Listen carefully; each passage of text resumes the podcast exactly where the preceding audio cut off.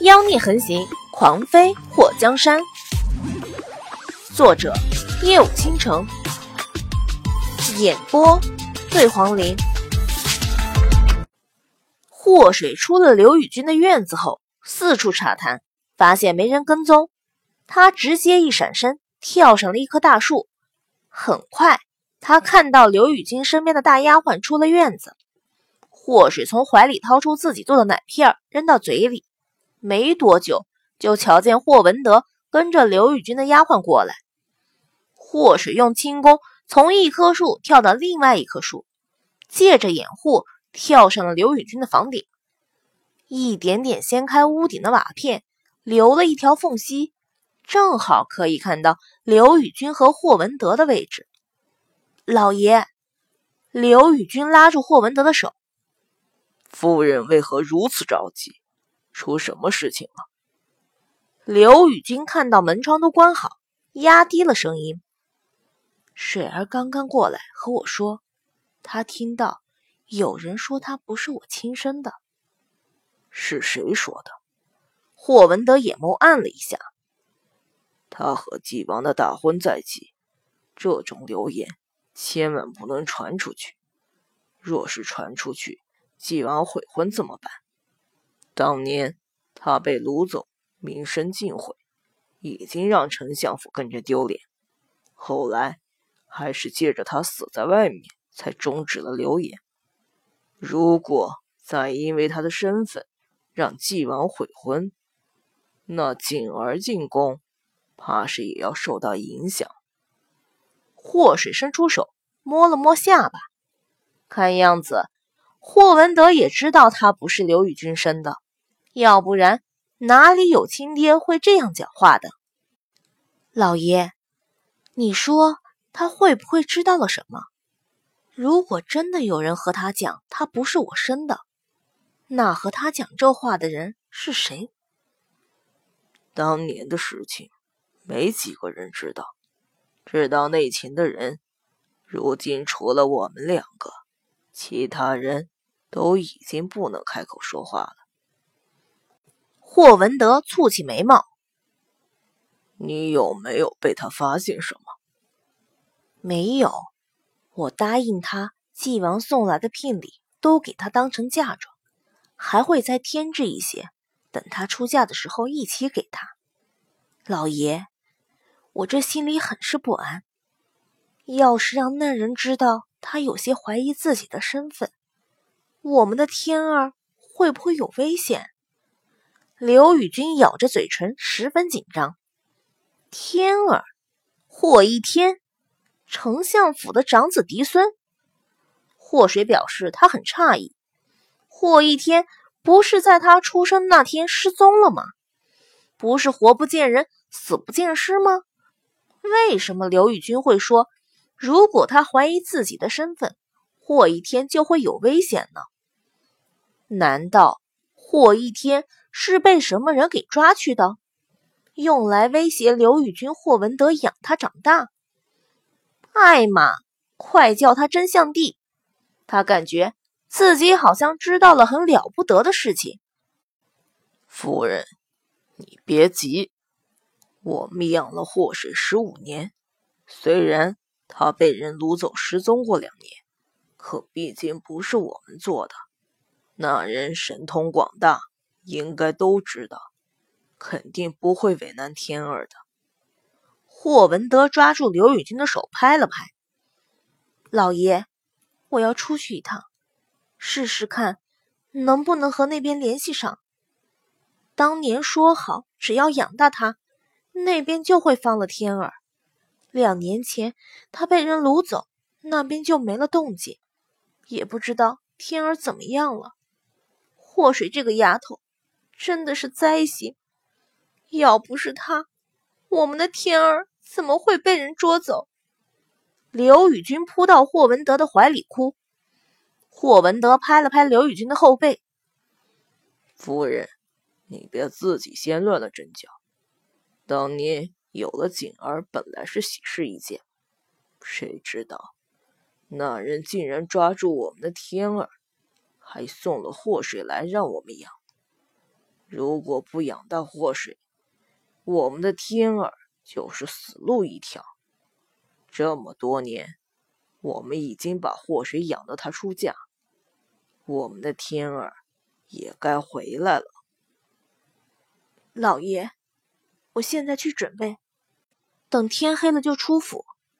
刘宇君拿着帕子擦掉眼泪，这个丧门星马上就出嫁了，那人再有什么事情就直接找他好了。他和我们丞相府再无瓜葛。祸水躺在屋顶上，刘宇君口中所说的那个人，肯定是当年害了冉柔的人。把冉柔生下的孩子扔到丞相府，然后又抓走了丞相府的嫡长子，威胁。至于为什么把他扔到丞相府，怕是和四姨娘有关系吧？冉柔被关在丞相府废弃院子的地下，而她被当成丞相府的小姐来养。四姨娘可以借着她来威胁冉柔，不让冉柔寻死，留下一条命活受罪。可是，四姨娘为什么要和霍一鹏串通，找人掳走她，要害死她呢？祸水百思不得其解的时候，突然一拍脑门：四姨娘背后的人肯定觉得他年纪到了，想让人毁他清白和名声，用来折磨冉柔。然后，他这原生不知道怎么逃出了那个悍匪的贼窝，后来掉进了大海中，接着。他就穿越过来了，估计那幕后的人也没想到事情会偏离了预定好的轨迹，没想到他这个可以用来要挟冉柔的武器会突然折断。四姨娘死得太快，甚至还没能把消息传出去，估计那幕后的人以为冉柔也烧死在地下了，肯定不会想到。他和冉柔已经母女相认，或水觉得霍文德和刘宇君也不知道那人是谁。他们两个这么多年养大他，也算有养育之恩。虽然对他差了点儿将心比心，要是他儿子被人掳走，然后被强塞了一个女儿过来让他养，还用他儿子的性命威胁他，估计他也会很愤怒。一这样想，霍水突然对刘宇君和霍文德产生了同情。亲生儿子还在人家的手里，换成谁，估计都很着急担忧。最可怜的是霍一天，那么小就被抓走，也不知道是生还是死。祸水发现，他实在是太善良了。他和冉柔遭了那么多年的罪，他还有心情可怜别人。又听了一会儿，发现刘宇君不是哭就是大骂他是扫把星。祸水站起身，松了松筋骨，直接回了宁水院。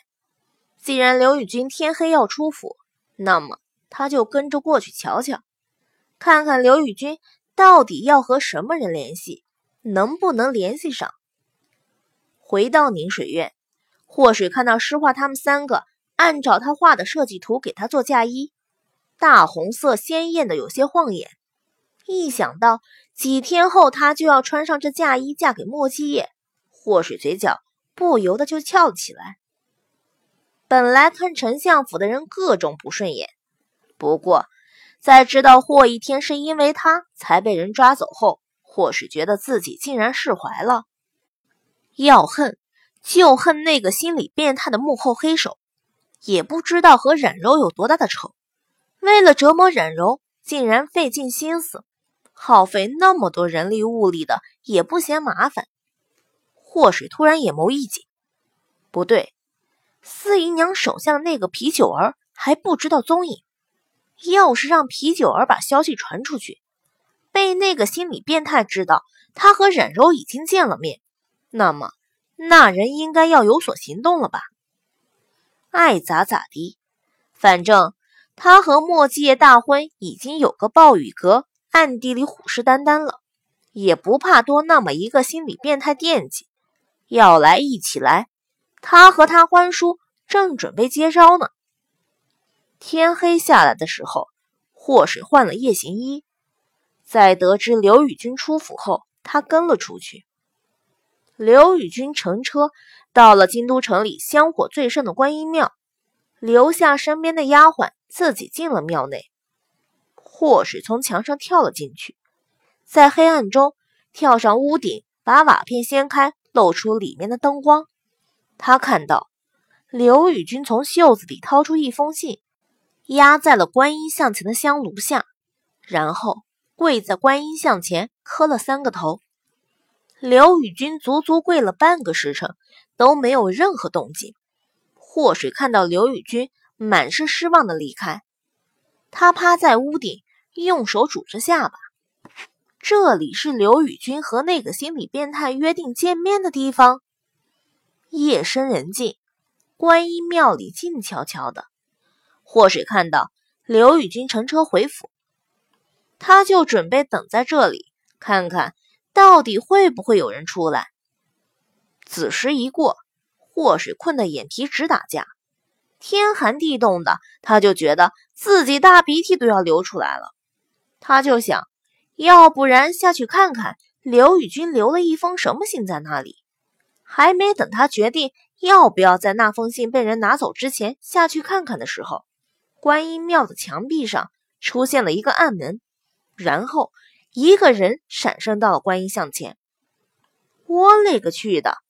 京都还真是个暗道层出不穷的地方啊！祸水瞪大了双眼，看到那黑影从观音像前拿走了那封信后，又闪身进了那个墙壁。此时不用犹豫，必须跟上，好吗？祸水直接掀开瓦片，从上面跳了下来，走到那面墙前。趁着墙壁的缝隙还没合上，他直接闪身挤了进去。他不敢离得太近，怕被人发现，他就远远的跟着，顺着那密道七扭八拐的走到了尽头。等他跟着那黑影出了密道后，发现这密道的入口竟然是一面墙，而墙壁的另外一边是一个很大的宅院。祸水看到那黑影翻身进了宅院，他眼眸一眯，跟了上去。当他看到那宅院大门上的牌匾时，双眸瞪大，满脸的不敢置信。